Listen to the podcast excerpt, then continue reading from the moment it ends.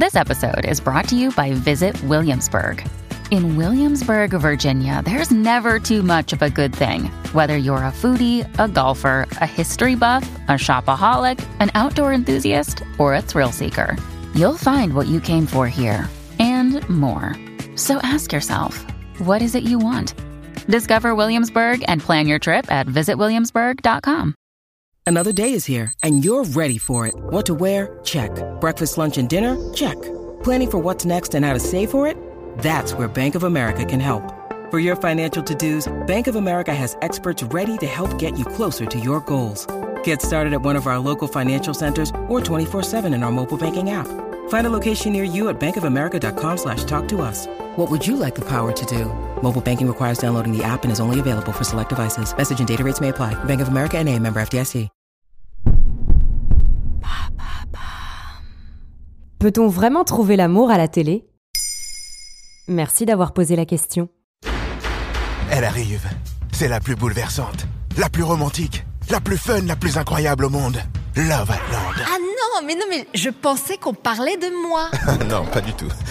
À grand renfort d'annonces et de bouleversements de grilles pour un soir, M6 a lancé lundi 24 avril 2023 la nouvelle télé-réalité de sa petite sœur W9, Love Island. Love comme amour, puisque c'est la thématique de cette émission événement. Une de plus, me direz-vous. Il faut donc croire que ça fonctionne et que le public est au rendez-vous de ce type de programme qui n'en est pas à son coup d'essai. Après le pionnier Loft Story, nous avons vu des couples se former dans le Bachelor, Qui veut épouser mon fils, L'amour est aveugle, Greg le millionnaire, Next et encore aujourd'hui dans la Villa des cœurs brisés, L'amour est dans le pré ou Marié au premier regard. Alors c'est quoi cette nouvelle émission de télé-réalité amoureuse? Présentée par l'ex-Miss France Delphine Vespizer, Love Island est l'adaptation d'un jeu au succès phénoménal au Royaume-Uni depuis 9 saisons et décliné dans 19 pays. Le cœur de cible, les 16-34 ans. Le principe, 11 célibataires sont regroupés dans une villa de rêve sur l'île espagnole de Grande Canarie. Ils doivent à leur arrivée choisir leur binôme de couple et éviter d'être éliminés par les autres couples lors de cérémonies de délibération. À travers des activités et des rendez-vous romantiques, les couples œuvrent pour optimiser leur code de popularité devant le public qui peut également voter et influencer les résultats sur une application dédiée en opérant des rapprochements entre les candidats, en choisissant leur tenue ou en infiltrant de nouvelles personnes dans le jeu. À la clé, une grosse somme d'argent. Ah, j'allais oublier. Et l'amour aussi.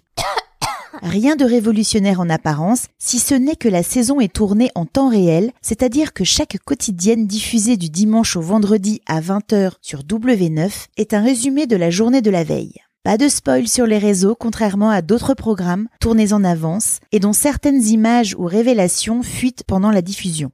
Et pourquoi on aime ce genre de programme? Parce qu'on a envie de voir de bons sentiments. L'amour est une des valeurs universelles et il n'est pas étonnant que ça cartonne à la télé. Vu la diversité de formats, on peut trouver chaussure à son pied. Anonyme, avec un job, à des âges différents. Comme pour un film, c'est toujours mieux si on peut s'identifier au héros de l'histoire. Ne soyons pas hypocrites, il y a une part de voyeurisme, et on aime aussi se moquer gentiment de certains candidats. La flamme de Jonathan Cohen sur Canal+, a en ce sens parfaitement parodié l'émission Le Bachelor. Certaines romances nouvelles sont particulièrement touchantes et peuvent arracher une petite larme au plus cœur d'artichaut d'entre nous. Mais ça marche alors? De nombreux couples se sont évidemment formés lors de toutes ces émissions de télé-réalités amoureuses, plus ou moins scénarisées par les productions. Peu ont perduré, mais il y en a eu quand même, toujours ensemble en 2023. On peut citer, car ils ne s'en cachent pas sur leur compte Instagram, Frédéric et Pierre de L'amour est dans le pré saison 7. Dans Marié au premier regard, il y a bien eu quelques divorces, mais Alicia et Bruno, Laure et Mathieu, Charline et Vivien, ainsi que Justin et Tiffany de la première saison, sont toujours mariés.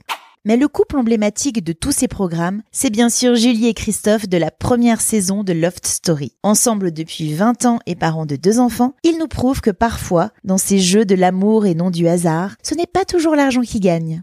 Ah, c'est quand même beau l'amour. Maintenant, vous savez, un épisode écrit et réalisé par Béatrice Jumel.